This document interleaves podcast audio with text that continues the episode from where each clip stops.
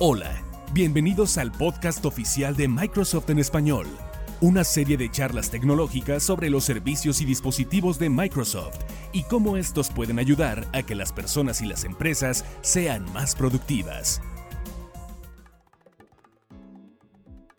¿Qué tal amigos del podcast oficial de Microsoft en español? Soy Carlos Mendoza y les doy la bienvenida al episodio número 45 de nuestro podcast. Eh, en esta ocasión vamos a platicar de IoT, del Internet de las Cosas, y de data. Vamos a tener un programa especial dedicado a esto, que hemos tenido 10 contenidos en estos días en el News Center. Y le doy la bienvenida a Federico Rodríguez. Hola Carlos, hola amigos, ¿cómo están? ¿Y dónde nos encuentran? ¿Dónde vivimos? ¿Dónde escribimos? ¿Dónde? Vivimos en Twitter en arroba Microsoft Latam. En Facebook estamos eh, como Microsoft Noticias. La dirección de nuestro News Center, donde publicamos la mayor parte de nuestros contenidos, es news.microsoft.com, diagonal ES, diagonal XL. Y la dirección corta, por si no quieren teclear todo eso, es aka.ms, diagonal News Center Latam. Así es, entonces dicho lo anterior, comenzamos con el episodio 45 dedicado al Internet de las Cosas, al Internet de tus cosas. Así es. Y Advanced Analytics y datos y, y un largo ETC. Power BI y todo.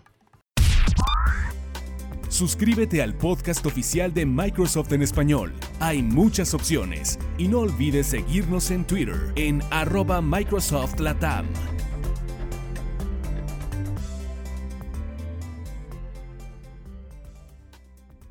Y bueno, la, en esta semana empezamos con los contenidos de Internet de las Cosas para Todos y publicamos en el News Center un texto que se llama Las nuevas profesiones en la era de los datos, en donde les eh, eh, hablamos de estas nuevas carreras, estos nuevos perfiles de trabajo que han surgido a partir de la explosión de los datos y la necesidad de las empresas para eh, almacenar, aprovechar y utilizar la gran cantidad de datos que manejan. Por ejemplo, ¿cómo ahora se requieren profesionales que antes no existían? gente dedicada a analizar los datos, extraerlos y buscarles un valor para las empresas, pero son puestos como cuáles. Eh, tenemos obviamente el científico de datos, que su principal función es procesar datos crudos y determinar qué tipo de análisis pueden entregar para, para ofrecer los mejores resultados. Se les conoce también como contadores de historias. Ellos pueden hacer, eh, pueden contar una historia a partir de datos de una manera muy visual. Son como los que están acostumbrados a ver esta serie de CSI, que es como forenses. Es una cuestión así, pero con los datos, ¿no? Así de qué pasó porque son los dos puntos que vamos a platicar y ahorita que lleguemos a la infografía. Así es. Que es, que es analizar qué pasó y contar una historia, ¿no? En efecto. Y también están los arquitectos de datos, que construyen modelos, los visualizadores de datos, que, que los ponen en un contexto visual, que pasan ya como del Excel a las gráficas y a la, y a la presentación clara y, y amigable, ¿no? Y hay otros perfiles que que muchos de esos los abarca el científico de datos. Él puede hacer todo esto, pero hay operadores de datos, auxiliares de datos, especialistas de datos de virtualización y hay hasta periodistas de datos, periodistas que se dedican a escribir sus historias a partir de, datos. Sí, es un nuevo estilo de periodismo que es enfocado así de vamos a hacer análisis de datos y a ver qué nos sale para explicar cosas, ¿no? Que ya no es el que andaba antes con su con su libretita y su libreta anotando. y haciendo entrevistas iba a la hemeroteca para ver qué encontraban no y ahora son datos en bases públicas bases de gobierno en bases a las que tienen acceso para sacar información de valor importante. Así es. Y, pasamos al texto de la oportunidad de empleo sí eh, esos dos textos los hizo Federico, por cierto. Cualquier queja. está. Cualquier queja es sobre mí. ahí están, son textos eh, que el pasado se llama las nuevas profesiones en la era de los datos. Y ese que vamos a reseñar ahorita se llama Oportunidad de Empleo, Científicos de Datos para las Empresas de todas las industrias. Me platican, Fede, de qué fue. En este lo que quisimos hacer es explicar un poco el rol de un científico de datos, qué hace, a qué se dedica, eh, por qué es tan cotizado ahorita y por qué hay tan pocos. Porque aparte hay una carestía de empleos de este tipo y son cada vez más necesarios. Las funciones que realiza es entender y resolver problemas a través de datos, convertir los datos en productos y crear visualizaciones. También eh, facilita la preservación y, el archivado, lo que decíamos que es importante que los almacenen, que los procesen, que los interpreten y que los proyecten. Y también se vuelven consejeros, porque ellos mismos pueden darle consejos a, los tomadores de decisión de la empresa para que ellos tengan toda la información necesaria para poder eh, operar bien su negocio. ¿Cómo qué puesto podría ser este? Como el que llega con esta información, ¿quién sería? Me lo imagino como... Señor, aquí le tenemos al científico, ¿no? A final de cuentas, Sí. es- así llega un señor que no va a llegar de bata y con lentes, pero sabe que, que va a llegar más cool con su tableta y le va a decir, estamos viendo Sí. que aquí tiene un hoyo, ¿no? Ujú. Sí, y que no va a llegar con números y filas y columnas eternas, va a llegar con un con una visualización de, de los datos para mostrárselos a los a los directivos, ¿no? Y que aparte lo que es muy importante es que ellos pueden estar en cualquier empresa cualquier industria. Sí, porque todos necesitan esto. Platicaba hace poco con unos conocidos que nos hacía falta como en la escuela, en, en la secundaria, que nos enseñaran eh, temas fiscales, temas de ahorro personal, como muchas cuestiones básicas.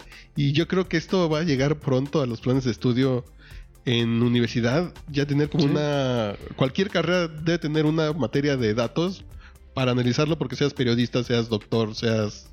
A lo que te dediques, vas a tener que analizar datos, ¿no? Sí, que te desarrollen esa habilidad para poder eh, interpretar los datos. ¿no? Así es. Más episodios del podcast los puedes encontrar en el News Center de Microsoft Latinoamérica en microsoft.com, diagonal news, diagonal ES-XL.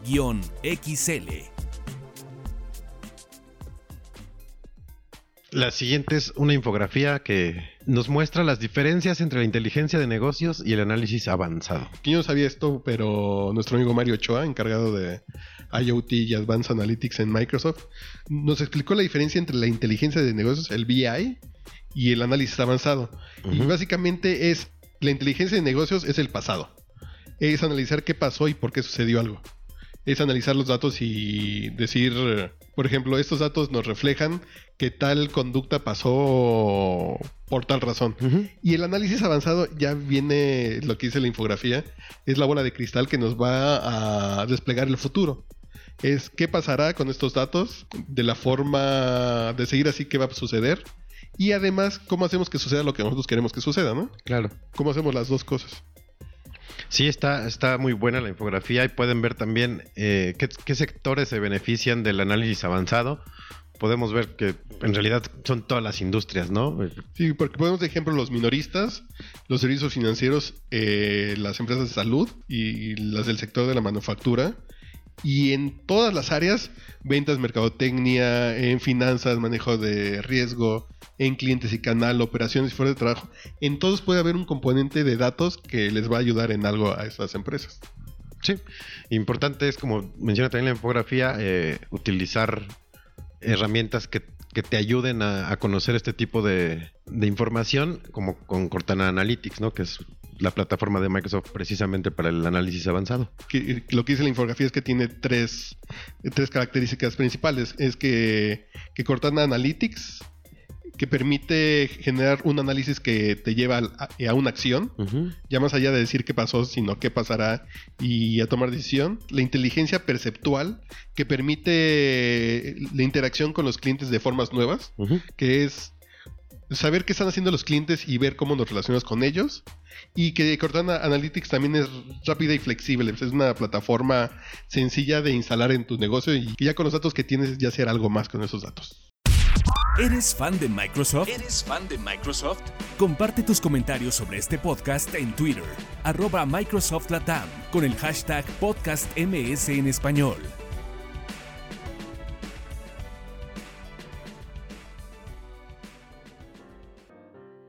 Otro de los textos que publicamos esta semana con respecto a, a datos es de cómo una empresa eh, está ayudando a salvar la recolección de ostras a través de Microsoft Azure. ¿Y qué tiene Y- que ver las ostras con Azure? y- Sí, sí, suena y como supongo- suena extraño. Supongo que son ostras para comer. Sí, sí, sí. Y lo que hacen es que ellos pueden predecir cuándo va a cambiar la química del agua del mar y con esto saber cuándo cosechar las ostras o, o cuándo, cuándo es buen momento para hacerlo. Y todo esto es un, anal- es un análisis de Big Data, de, de grandes números, de grandes volúmenes de información que les empiezan a dar estos insights.